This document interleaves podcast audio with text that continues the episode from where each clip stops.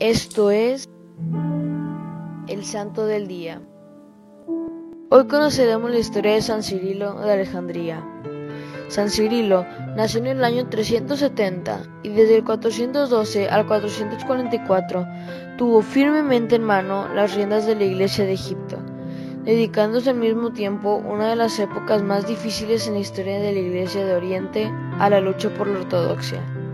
En esta verdad católica está la santidad del luchador obispo de Alejandría, aunque reconocida tardíamente por lo menos en Occidente.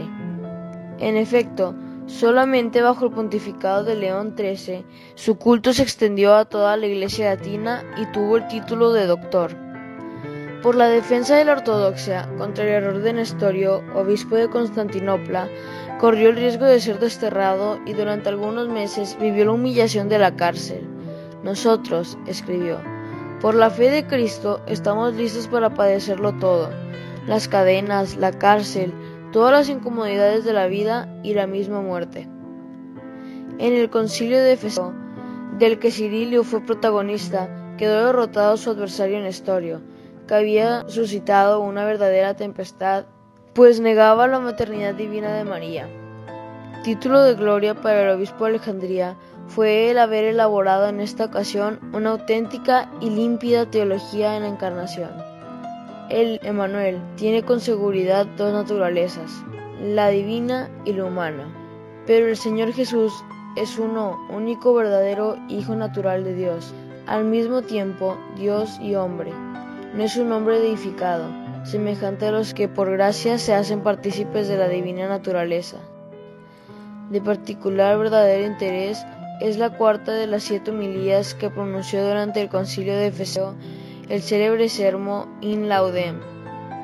En este importante ejemplo de predicación mariana, que da comienzo a un rico florecimiento de literatura en honor de la Virgen, Cirilo celebra las grandezas divinas de la misión de María, que es verdaderamente Madre de Dios, por la parte que tuvo en la concepción y en el parto de la humanidad del Verbo hecho carne. Para finalizar, una pequeña oración. En el nombre del Padre, del Hijo y del Espíritu Santo. Amén. Padre nuestro, que estás en el cielo, santificado sea tu nombre. Venga a nosotros tu reino. Hágase tu voluntad en la tierra como en el cielo. Danos hoy nuestro pan de cada día. Perdona nuestras ofensas como también nosotros perdonamos a los que nos ofenden. No nos dejes caer en la tentación y líbranos del mal. Amén.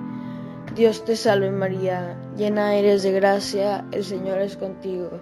Bendita tú eres entre todas las mujeres y bendito es el fruto de tu vientre Jesús. Santa María, Madre de Dios, ruega por nosotros los pecadores, ahora y en la hora de nuestra muerte. Amén. En el nombre del Padre, del Hijo y del Espíritu Santo. Amén. Servidores Amoris Christi, Movimiento Amoris Mater. Haz todo con amor.